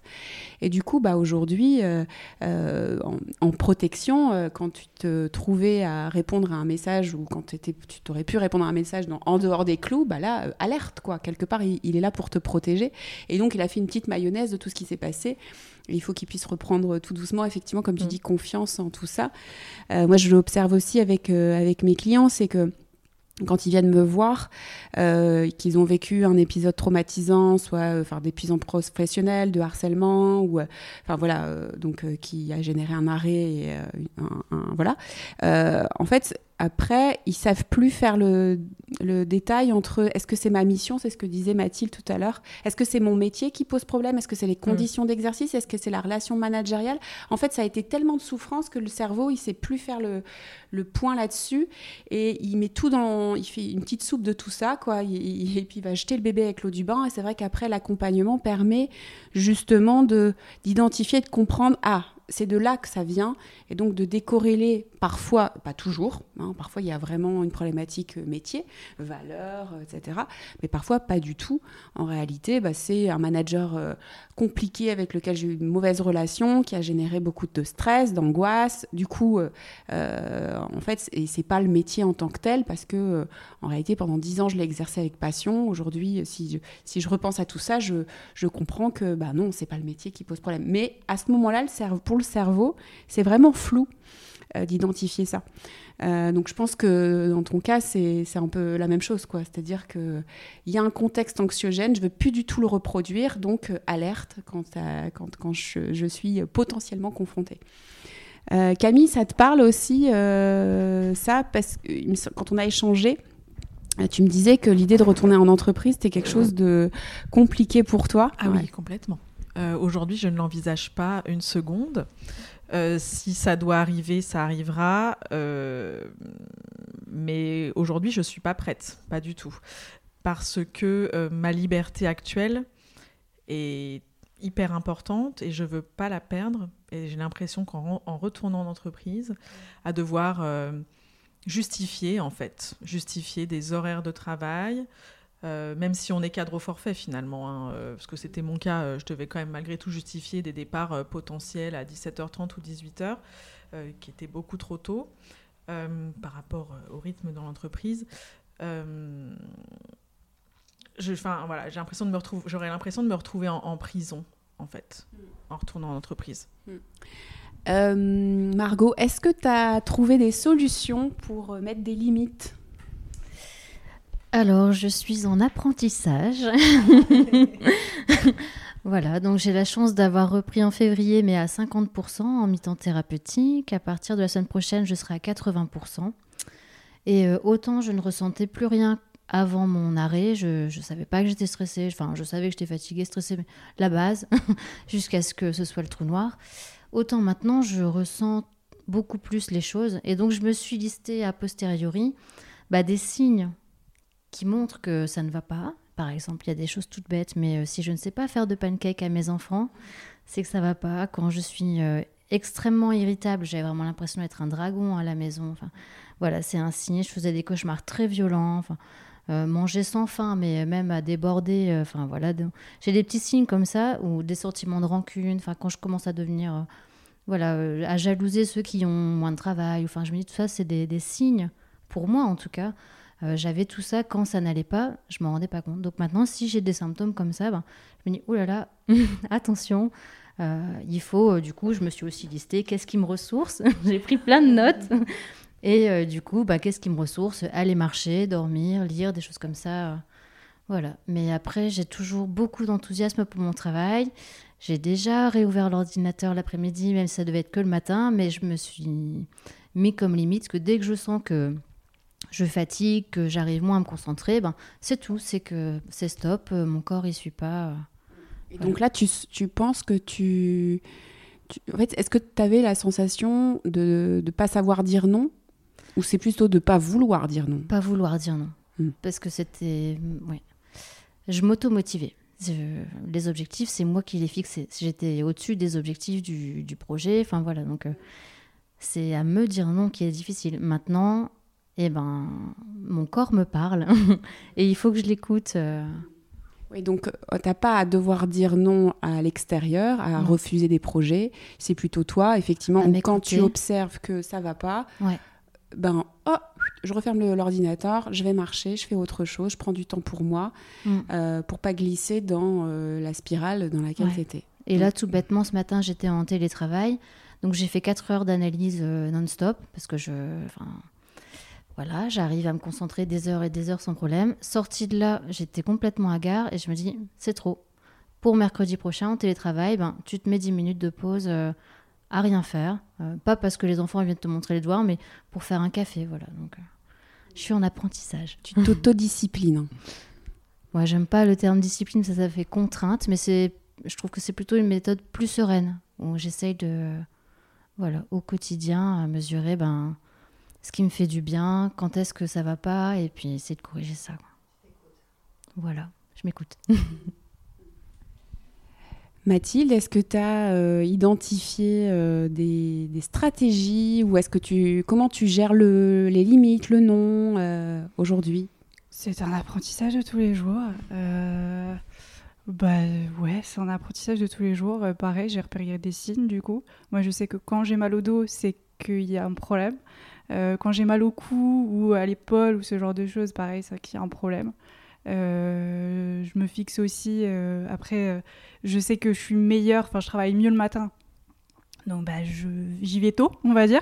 Et puis, vers 16h30, 17h, je sais que de toute façon, mon cerveau ne suivra plus, donc je m'en vais, et c'est tout. Et c'est comme ça. Et après, bon, j'ai la chance d'être là aujourd'hui dans une entreprise qui accepte ça. Et c'est super, tant mieux. Il n'y a pas beaucoup forcément d'entreprises qui l'acceptent, mais, mais voilà. Après, j'ai pas spécialement de stratégie, c'est bien se connaître. Et voilà. Euh, moi, j'ai donc, je vous le disais tout à l'heure, c'est pas c'est pas parce que je peux que je dois. Alors moi, personnellement, euh, petit aparté, parce que j'ai pas euh, rencontré l'épuisement professionnel. Par contre, j'ai rencontré l'épuisement maternel, et bien, comme il faut. Euh, j'ai quatre enfants, mais c'est pas vraiment au quatrième enfant euh, que j'ai rencontré l'épuisement euh, maternel, c'est au deuxième. Donc c'est pas forcément lié au, nombre ou à la quantité. En fait, c'est vraiment à, nouveau, je pense, une posture qu'on a nous et qui, qui, génère ça. Je pense que comme vous, en fait, moi, quand j'ai eu mon deuxième enfant, en plus, à ce moment-là, mon mari était très souvent pas là, entre guillemets. Donc j'avais beaucoup. Euh, euh je me sentais un peu seule dans la responsabilité d'accompagner mes enfants. Et je voulais, euh, j'avais un soi parfaite XXL, donc je voulais être la super maman, celle qui fait des petits pots, celle qui est toujours présente, qui leur fait faire des super activités, qui leur lit des livres, enfin une pression terrible. Euh, et, donc, euh, bah là, j'ai bien rencontré l'épuisement professionnel, euh, l'épuisement maternel. Et c'est vrai que moi, la, ce qui m'a beaucoup aidé, c'est de comprendre, euh, bah déjà de m'écouter, à nouveau de faire des choses pour moi. Enfin, ça a été vraiment euh, euh, essentiel et au plus j'ai, au, plus d'enfants, au plus c'est nécessaire et au plus j'avance, au plus je sais le faire. Donc ça, c'est quand même la bonne nouvelle. bon, après, ils sont plus autonomes, donc ça, c'est, c'est évident que c'est plus facile aussi quand les enfants grandissent. mais la phrase, c'est pas parce que je peux que je dois. Euh, moi, je, l'ai inscrite euh, dans mon cerveau régulièrement parce que et je pense que c'est, elle est valable dans le pro, enfin, elle est valable tout le temps parce que euh, je, sais que j'ai un driver fait plaisir euh, qui est très fort, j'ai un, driver aussi fait fort et, euh, et un soi parfaite, hein, les trois, hein, la totale. Enfin, pas, j'ai pas le soi fort encore, donc voilà. Mais les trois, je les ai et c'est vrai que quand, quand, par exemple, il fallait emmener un, un enfant chez le médecin parce qu'il était malade, de facto, je considérais que c'était ma responsabilité et euh, quand euh, il m'est arrivé d'avoir une contrainte professionnelle euh, vraiment qui bloquait cette, action, bah, j'ai demandé à mon mari plusieurs fois bah, est-ce que tu peux prendre le relais Et je me souviens, une fois, il m'a répondu bah, ça m'arrange pas. Et c'est à ce moment-là que j'ai pris conscience de c'est pas parce que je peux que je dois. Parce que je me suis dit mais moi, ça m'a jamais arrangé en fait d'emmener un enfant chez, le médecin. Enfin, ça n'a jamais été une partie de plaisir. Mais et en fait, accepter l'inconfort de l'autre, ça a été pour moi euh, extrêmement important parce qu'avec mon fait plaisir, en fait, j'avais je, tendance à, euh, à me, sacrifier en permanence. voilà. Et donc, toutes les tâches pas agréables à considérer que comme l'autre, pour pas le déranger, pour pas l'embêter, pour lui faire plaisir, je les prenais sur moi. Et euh, aujourd'hui, je n'ai plus rien à faire. je, voilà, je, considère qu'il n'y a pas de raison que ce soit moi qui gère euh, les, choses désagréables euh, à 100%. Il y a beaucoup plus d'équilibre, mais c'est d'abord parce que moi, j'ai changé de mindset. Donc, euh, je pense que dans l'entreprise, à nouveau, ça revient à ce que je disais tout à l'heure sur les managers qui me demandent. C'est pas parce que je peux, parce que, bah, en fait, globalement, il y a une solution, je peux la trouver, c'est-à-dire pas dormir, par exemple, que je dois le faire, en fait. Et ça, c'est cette phrase-là, si elle peut vous aider, euh, les personnes qui écoutent, euh, euh, je, vous la, je vous la conseille. Oui, alors on a, il y a quelque chose aussi dont on n'a pas parlé pour le moment, c'est la solitude et les émotions qu'on peut ressentir lorsqu'on est dans, cette, dans, le creux de la vague, hein, dans la difficulté. des émotions potentiellement de honte, de culpabilité, qui ont tendance à nous isoler. Est-ce que vous avez ressenti ça? Euh, oui, euh, complètement. Euh, comme je le disais tout à l'heure, je viens d'une famille où dans, dans l'éducation, le travail doit être dur, c'est difficile, on doit en chier pour... voilà, dans la vie, c'est comme ça. de ce fait, quand moi j'étais vraiment en épuisement, je me suis beaucoup isolée. C'est-à-dire que j'envoyais plus de messages à mes potes. on va, on sort plus. Euh, on n'en parle pas parce que moi j'avais honte en fait. J'avais honte de dire que je suis fatiguée. Parce que en fait, euh, est-ce que je suis plus fatiguée que quelqu'un d'autre? Non, pas forcément. Euh, donc pourquoi je me plaindrais? Donc vraiment, pour ma part, c'était la honte que je ressentais, la honte de se confier, la honte de dire que ça va pas, parce que évidemment, j'ai un soi fort qui est, très très et un ego aussi qui est assez fort, assez présent. Et du coup, la honte quoi. La honte. Si je dis que ça va pas, c'est que je suis quelqu'un de faible. Mmh. Et et non, on ne peut pas dire que ça va pas. Moi, j'ai vécu aussi ces émotions euh, assez négatives. Bah, surtout en étant en arrêt, je culpabilisais euh, pour le trou de la sécu, pour mes collègues qui continuaient à travailler. La honte de dire euh, à tous les gens qui sont autour, qui sont en activité, ben moi je fais rien et je sais même pas comment faire quoi que ce soit. Donc j'avais, au début de l'appréhension pour en parler. Après, j'ai choisi les gens avec qui j'en parlais ou pas. Et euh, il y a un matin, ça devait être en octobre, devant l'école, il y avait une maman qui était là et qui venait de déposer sa fille. Et puis je l'ai regardée. Elle m'a, je sais pas, son regard m'a interpellée. J'ai dit, ben, comment tu vas?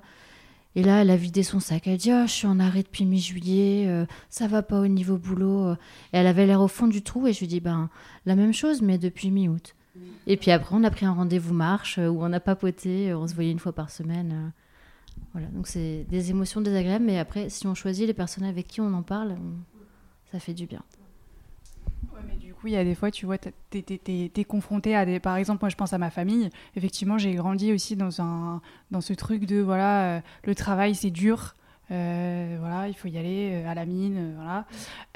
et là, bah, à un moment donné, on est obligé de le dire à sa famille parce que bah, il voit bien que il faut, je fais, enfin, je fais rien, je suis en arrêt et que je ne travaille pas. et là, bon, si je prends l'exemple, on va dire, de mon frère, euh, c'était ouais, mais bon, euh, tu vas pas euh, rester là comme ça. À un moment donné, il va falloir que tu y retournes quand même. Parce que pour lui, en fait, dans sa tête, il, a, il y a qu'un modèle de travail, c'est-à-dire le salariat.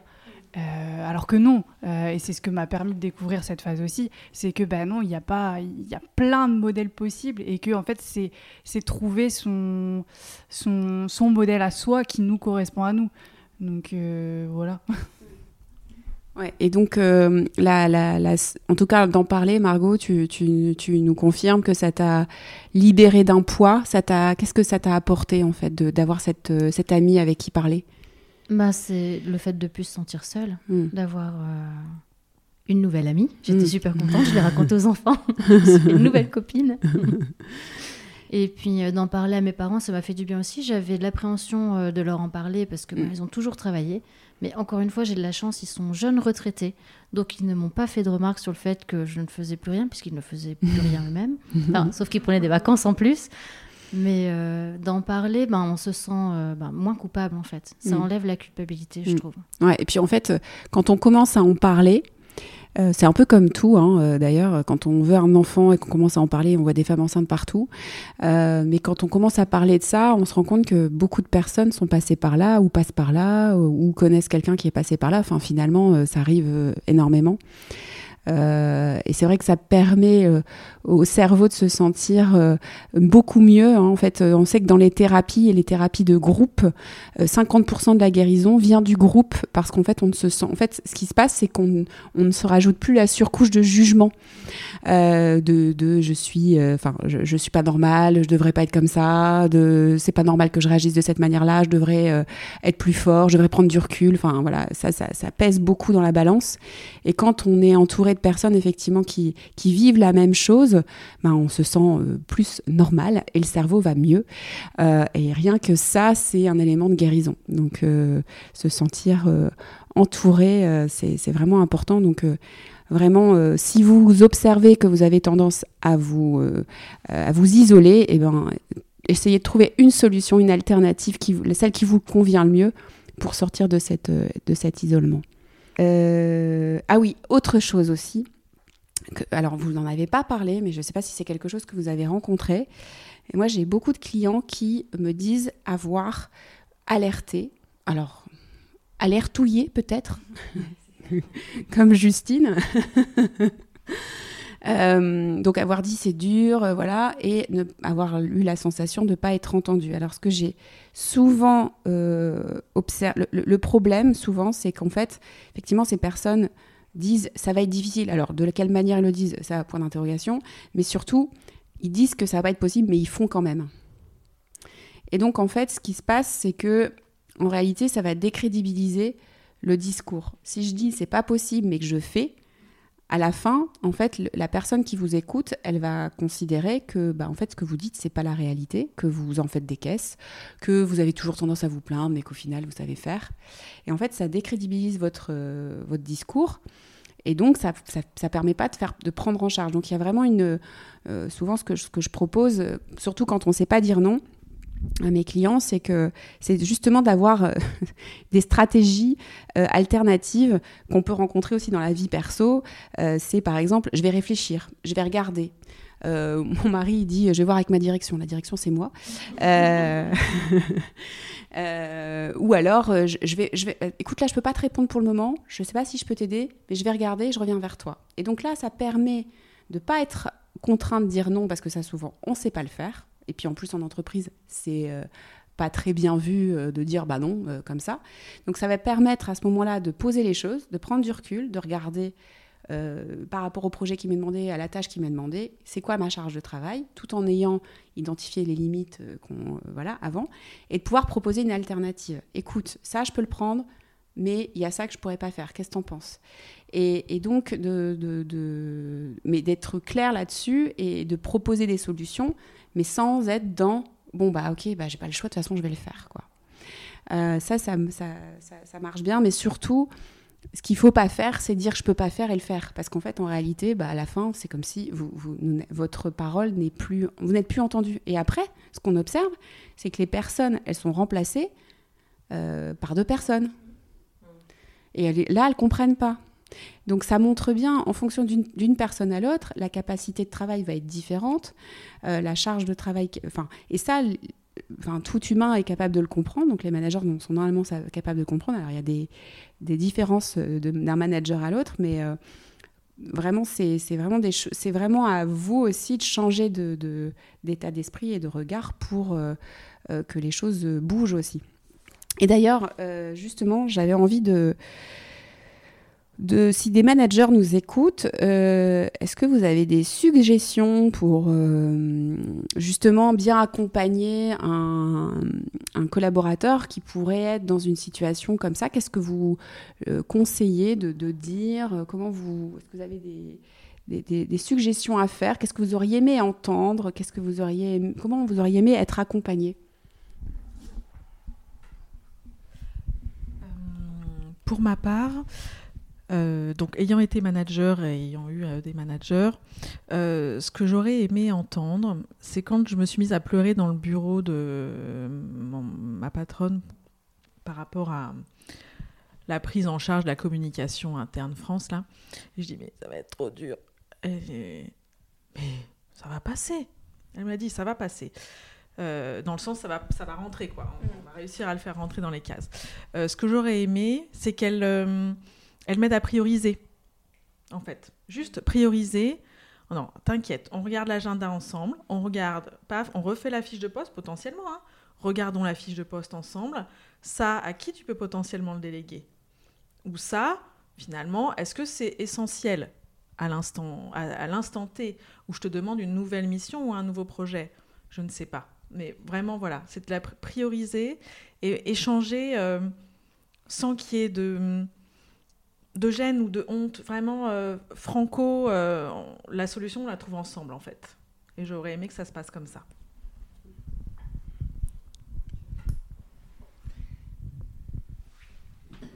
Alors moi, pour ma part, euh, en ayant euh, fait pas mal de développement personnel depuis, je me suis rendu compte qu'il y a quand même beaucoup de choses que je pensais venir d'un environnement extérieur, de la charge qu'on me donnait. Et je me suis rendu compte qu'en fait, c'était plutôt une charge que je voulais prendre. et donc, euh, pas mal de choses qui venaient de, de, moi, de mon fonctionnement, de mes habitudes, de ce que j'avais vu de quelqu'un qui travaille.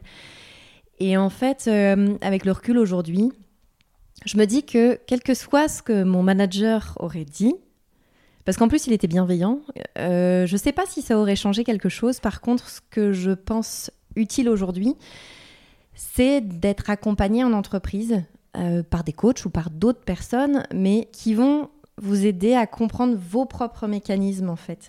Parce que euh, j'ai compris depuis que, euh, mais j'en étais pas forcément consciente, vraiment consciente à l'époque, de l'incapacité à dire non, le de poser ses limites, le fait de...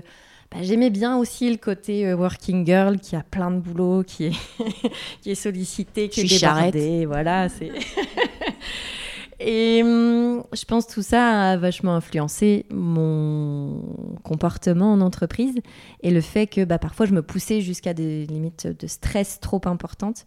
Et ce que euh, j'aimerais, et du coup c'est ce que je fais aujourd'hui parce que euh, c'est ce en quoi je crois et que j'aurais aimé, euh, c'est vraiment d'aider les gens à mieux se connaître en entreprise, mais à mieux connaître leur, leur mode de fonctionnement pour pouvoir l'adapter. En fait, je suis persuadée que ça vient alors pas tout le temps, dans mon cas en tout cas, ça venait de l'intérieur.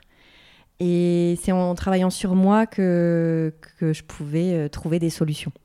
Je suis consciente que pour d'autres, c'est euh, aussi des problématiques extérieures. Hein. Mais euh, vraiment, dans, je pense qu'il y a une part qui vient de soi et donc se faire accompagner à mieux se connaître et comprendre ses fonctionnements, je pense que ça peut vachement aider les salariés à être plus performants, à être mieux au boulot et avoir voilà, des, des meilleures relations, enfin à être mieux, globalement mieux. Alors je veux bien rebondir sur ce que tu viens de dire, Justine, parce que je suis tout à fait d'accord. Euh, pour ma part, je pense aussi que c'est euh, à l'intérieur de moi, puisque de toute façon, plein de monde m'avait alerté, etc. Et puis je voyais rien du tout. Et euh, du coup, c'est bien se connaître. Et j'ai eu la chance d'avoir un manager dans le passé qui était comme ça. Et qui, quand il me voyait, donc lui, voyait mes signes extérieurs que moi je voyais pas, et c'est déjà arrivé qu'il me prenne à part et qu'il me dise Bon, là, ça va pas, dis-moi ce qu'il y a je m'effondre en pleurant et puis j'explique bah voilà cette présentation devant 100 personnes ça m'a stressé il a fallu que je passe des heures pour la préparer moi je suis pas comme ça d'habitude à m'exposer et c'est plus dur pour moi bon bah ok maintenant euh, lève un peu le pied euh, ressource-toi et puis euh, mais je demanderai pas ça à tous mes managers parce que je trouve ça assez extraordinaire quelqu'un qui, qui arrive à lire en soi et euh, donc, je n'oserais pas le demander à un manager parce que je pense pas que je serais capable de le faire avec tout le monde. On fonctionne tous différemment. Et par contre, j'ai la chance aujourd'hui d'avoir un manager qui fait attention euh, à ça aussi. Et encore la semaine dernière, il m'a dit Oublie pas que toi, tu as une heure de route. Hein, euh, quand tu viens à Lille, après, il faut que tu rentres chez toi. Nous, on habite à 10 minutes. Hein. Donc, ça peut aider, mais effectivement, il y a une grande part qui vient de soi. Tout cas, ce, que, ce qui est commun, c'est de l'écoute de l'écoute, euh, euh, de la compréhension, de l'écoute, et puis euh, essayer, accompagner la personne peut-être à prendre un peu de recul si c'est possible pour trouver des solutions s'il y a des, solutions à trouver. Juste rajouter une petite chose. l'importance, même si on a des enfants, même si on a un boulot prenant, de prendre du temps pour soi, même si c'est 10 minutes le soir, une petite méditation guidée, euh, un automassage du visage ou se masser les pieds, enfin vraiment un, temps euh, rien qu'à soi, je pense que c'est possible euh, pour tous, même si on a des petits, même si on, a, on est des petits ou des grands. je pense que c'est essentiel aussi. Faire de la sophrologie, de l'hypnose, enfin bref, il y, a plein de choses et qui sont des petits, des petits pas, des petits guides pour aussi faire en sorte que le stress et la pression redescendent. Et, si je peux rajouter quelque chose, du coup, c'est que moi, en fait, quand je suis sortie de là, j'avais un mental totalement euh, à terre. et, et ce qui m'a aidé réellement, donc c'est de la méditation, comme tu disais, mais aussi l'affirmation positive. Euh, parce qu'en fait, moi, je me suis rendu compte que j'étais totalement déséquilibrée au, niveau des pensées. J'étais vraiment, en fait, j'avais plus de pensées négatives que de pensées positives. Et du coup, j'avais total, totalement une perte de confiance en moi. Et en fait, ce qui m'a vraiment aidé, bon après. Euh, euh, il y a eu aussi des ultimatums. Hein. À un moment donné, je me suis rendu compte que dans mon couple, ça allait plus, donc il fallait vraiment que je fasse quelque chose. Euh, et ce qui m'a aidé vraiment, c'est de me dire, ok, bah, je vais me mettre à la méditation tous les matins, 5 minutes, et puis dans la méditation, je vais intégrer des pensées positives. Et, en fait, ça, ça a régulé, on va dire, mon mental. et puis voilà. Merci. Alors là-dessus, effectivement, vous avez toutes les deux parlé de, méditation, de sophrologie, de marche. En fait, vraiment, euh, ce, qui, fonctionne pour l'un va pas forcément fonctionner pour l'autre. Ça, c'est un élément vraiment important. C'est-à-dire que, par contre, ce qu'il faut, c'est essayer d'explorer. Explorer les différentes techniques qui sont proposées. Pour certains, moi, par exemple, ce qui fonctionne super bien, c'est le sport. Alors là, euh, c'est méditation, j'en ai fait, mais c'est vrai qu'il n'y a rien qui, va, qui fonctionne mieux sur moi que le fait de faire du sport. Euh, et pour d'autres, euh, la sophrologie, ça va être la clé. Pour d'autres, ça va être de revoir des, personnes. Pour d'autres, ça va être, enfin vraiment. Et du coup, observez-vous, parce qu'en fait, une grande partie des réponses, vous, vous les avez déjà, c'est en vous. Euh, et, après, si vous manquez d'outils, eh bien, tester, explorer. Euh, c'est vrai que sur euh, Internet, on voit beaucoup de contenu, beaucoup de conseils. Ça, c'est la solution, ça, c'est la solution. Et ce qui est compliqué, à mon sens aujourd'hui avec tout ça, parce que c'est la mode du développement personnel, c'est qu'on peut avoir l'impression d'être vraiment nul quand ça fonctionne pas sur nous. Euh, pour certaines personnes, la méditation va être contre-productive, euh, ça va pas fonctionner du tout, et c'est pas grave en fait. Il y a d'autres choses qui pourront fonctionner pour vous. donc l'enjeu, c'est, enfin l'idée, c'est plutôt d'explorer, de tester euh, plein de choses. Et à un moment donné, c'est un peu comme quand on cherche un sport, explorer, tester plein de choses. Ça, ça va permettre aussi de vous, permettre de gagner en confiance parce que vous êtes dans l'action, et ça c'est vraiment chouette pour trouver des solutions. Mais si ça fonctionne pas euh, un outil, bah, testez-en un autre, euh, et à un moment donné, vous allez trouver le vôtre. Mais il n'y a pas de recette ultime dans ces cas-là. Il faut trouver la vôtre. Alors je voudrais juste te dire, parce que moi j'avais la culture en entreprise où une fois par semaine ils nous mettaient euh, des petits speeches pour nous dire euh, méditez, prenez soin de vous, etc. C'est aussi ok quand ça va pas.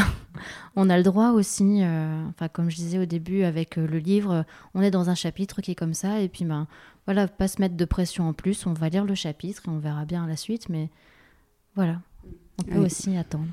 ouais. Oui, euh, ça c'est enfin, ça c'est évident. Je pense que c'est assez évident, mais non en fait c'est pas évident.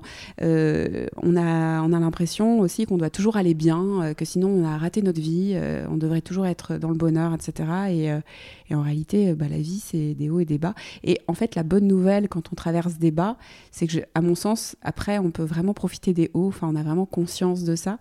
Donc d'ailleurs bah, c'est une super transition Merci. Euh, parce qu'aujourd'hui, du coup, euh, euh, enfin, suite à ce que vous avez vécu, c'est quoi les bonnes nouvelles de tout ça? Qu'est-ce que vous en avez retiré? Moi, aujourd'hui, je me sens très chanceuse parce que j'ai vu que j'étais très bien entourée. J'ai eu des comment dire des, des, contacts de personnes je pensais même pas qu'elles penseraient à moi pendant cette période et qui ont eu vraiment des, des mots sympas et enfin qui voilà qui m'ont apporté beaucoup de soutien donc je me sens très chanceuse de mon environnement. Je vois qu'il y a de la bienveillance aussi dans ma nouvelle équipe. Enfin, je, voilà, je me sens chanceuse. Ouais, tu as, vu que tu n'étais pas seule et que tu, tu, pouvais traverser une période difficile et que tu étais euh, aimée, entourée. ça, c'est une belle... Euh, et que du coup, c'est qu'une partie. Ce qui faisait euh, ma vie avant, c'était que le travail. Et maintenant, ma vie, elle a plein de facettes. Oh, c'est chouette. Elle a mon entourage, elle a moi aussi. elle a aussi mon travail qui compte quand même pour moi. Mais il y a beaucoup plus de facettes qu'avant. Génial. Oh, c'est trop mignon. Alors moi, du coup, ça m'a permis de faire du tri euh, dans des relations. Et en fait, je me suis rendu compte que certaines relations étaient trop étaient toxiques pour moi. Et donc, en fait, je savais pas m'affirmer dans certaines relations. Donc, ça m'a permis de dire non. Voilà. Euh, et du coup, euh, donc ça, c'est super. et après, ça m'a permis aussi de me rendre compte que du coup, j'étais aussi très, très chanceuse parce qu'en fait, je, je, sais qu'un burn-out peut, peut, peut, aller plus loin que ça et peut faire beaucoup plus de ravages. Alors, donc du coup, ça m'a. Enfin, je pense que j'ai eu ce déclic de me dire non, il faut pas que j'aille là-dedans, il faut que je, change de direction tout de suite, mais vraiment tout de suite. et donc, ça m'a permis de me rendre compte de tout ça. Euh, pour ma part, euh, je, me dis qu'en fait, les pierres qui sont arrivées sur mon chemin, les difficultés qui ont été surmontées, euh, font en sorte aujourd'hui que bah, je sais ce que je suis, même si on ne sait pas évidemment à fond, mais je sais qui je suis, je sais ce que je veux et ce que je ne veux plus. Et même si c'est difficile, hein, c'est pages qui se tournent, ces chapitres à, réécrire, et eh ben, il en sort toujours du positif. Et aujourd'hui, c'est le cas. Donc c'est chouette. Euh, de mon côté, je dirais la première chose que j'ai appris, c'est à m'écouter, à, vraiment écouter mon corps, parce qu'avant j'étais plutôt déconnectée. C'était mon mental euh, royal. Et ça m'a appris en fait à écouter justement les, signaux de mon corps parce que c'est ça qui m'a fait comprendre que j'allais trop loin. Et donc aujourd'hui, je suis beaucoup plus sensible, un peu comme ce que tu disais Margot tout à l'heure. Je suis beaucoup plus sensible justement à tous ces symptômes qui m'aident à... Euh, je suis pas en épuisement professionnel, mais je vis des épisodes de stress et qui m'aident justement à comprendre ces, moments où je suis stressée, puis à réagir du coup à trouver des solutions pour euh, à ce moment-là, bah, voilà, répondre à ce stress.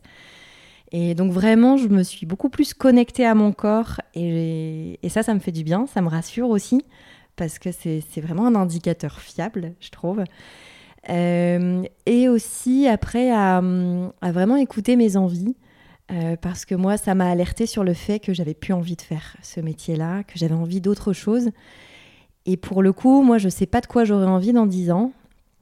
Euh, et je sais que dans dix ans, euh, mes envies auront certainement beaucoup évolué et que ça n'aura peut-être rien à voir avec aujourd'hui, peut-être que ce sera dans la continuité, mais à, justement à bien être connecté avec ce qui m'apporte du plaisir et ce qui me fait envie, et à me dire que tout ça, ça peut évoluer en fait.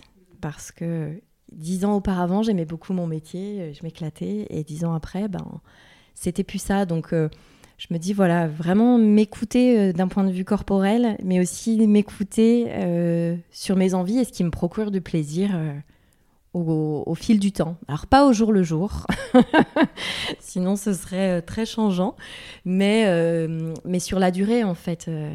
quand ça fait un an qu'on prend plus de plaisir ou deux ans, là, c'est long. Ouais, et puis quelque part, j'imagine aussi que pour toi, aujourd'hui, le fait d'avoir fait une première transition professionnelle, alors là, je te parle, je parle de toi, mais je parle de moi. Euh, en vrai, après, tu, tu es beaucoup plus euh, serein à l'idée de rechanger, en fait. Tu sais que tu peux changer. Enfin, tu sais que ça se fait. Et, euh, et en fait, alors moi, pour le coup, là, quand j'ai fait mon épuisement, j'ai senti que j'avais besoin d'être au pied du mur pour changer plus facilement. Euh, maintenant, je pense que la prochaine fois, s'il y a changement, j'attendrai plus d'être au pied du mm. mur, justement, parce que je l'ai vécu une fois. Mm. Ouais, c'est vrai. Et puis en plus, je pense, enfin moi personnellement, je regarde le changement avec enthousiasme. En fait, je pense comme toi que les choses vont évoluer professionnellement pour moi, que je vais, euh, je sais pas encore exactement euh, comment, mais je suis contente de ça. Je me dis, dans dix ans, probablement que je ferai des choses peut-être complètement différentes, peut-être en proximité, mais de, avec des modalités différentes. Enfin voilà, et j'ai très envie euh, justement que ça change, que ça évolue, et c'est la bonne nouvelle avec euh, aussi euh, la, façon dont la société évolue. Hein. Il est peu probable qu'on fasse tous le même métier, voilà. Mais c'est vrai que ça, c'est c'est des, effectivement, c'est des moments, des tournants. Parfois, effectivement, un épuisement professionnel, c'est aussi le témoignage de bah là, je suis plus au bon endroit, je suis plus à la bonne place, ce que je fais, ça me convient plus. Et donc, bah, ça peut faire peur parce qu'après, on, se dit, mais c'est quoi la suite? Et ça, le cerveau déteste. Il déteste l'incertitude. Euh, mais c'est vrai qu'une fois qu'on a traversé ces moments d'incertitude, alors il aime jamais hein, l'incertitude, mais, globalement, on est plus confiance en notre capacité à changer, à évoluer. Et ça, c'est une bonne nouvelle aussi. On est plus confiant, plus armé pour affronter euh, la suite. Est-ce que vous avez encore des choses à partager? C'est un grand merci. Parce que voilà, on a passé un très bon moment.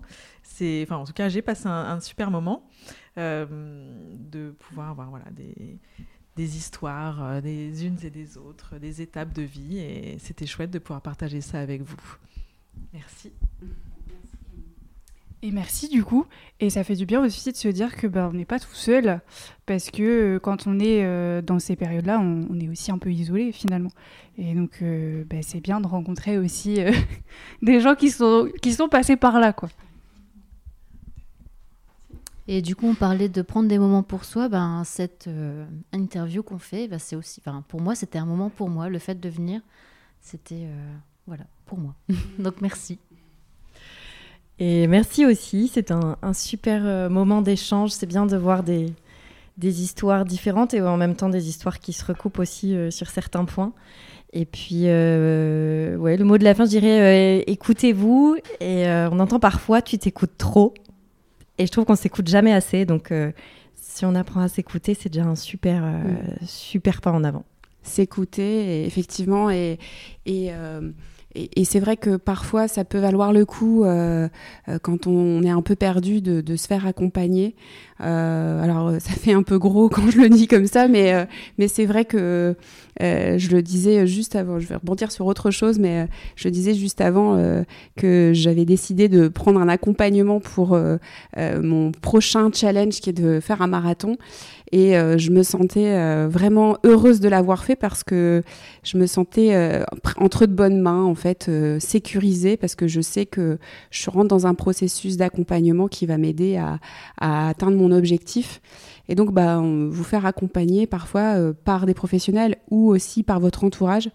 Euh, ça peut être euh, vraiment euh, important dans le processus. Surtout, en fait, ce qui est compliqué dans ces périodes-là, on n'en a pas beaucoup parlé, mais on a tendance à s'isoler. parce qu'on veut pas embêter, parce qu'on veut pas déranger, parce qu'on a honte. Ouais, on culpabilise. Enfin, vraiment, du coup, on reste un peu enfermé avec son problème. Et ça, c'est vrai que c'est vraiment, idéalement, c'est ce qu'il faut pas faire. Enfin, il faut surtout essayer de se tourner vers les autres vers ses proches, vers un ami euh, ou vers un professionnel parce que ça peut euh, vraiment tout changer. Voilà. Et merci parfois, on est face, euh, vraiment face au mur. Du coup, face au mur, on voit pas grand-chose. et en effet, une autre personne, quelle qu'elle soit, peut, peut t'aider à voir sur les côtés et voir qu'il y a d'autres... ou à prendre un peu de recul pour voir un petit peu mieux. Et même si vous avez peur, parce qu'en fait, souvent, quand on ne le fait pas, c'est parce qu'on a peur de voir ce qui va se passer, des, réponses qu'on va avoir, des décisions qu'on va devoir prendre. Euh, et, ben, en réalité, derrière, c'est vraiment la lumière. Donc, euh, allez-y. Et merci à vous quatre pour euh, vos témoignages. J'espère que ça aidera les personnes qui écouteront.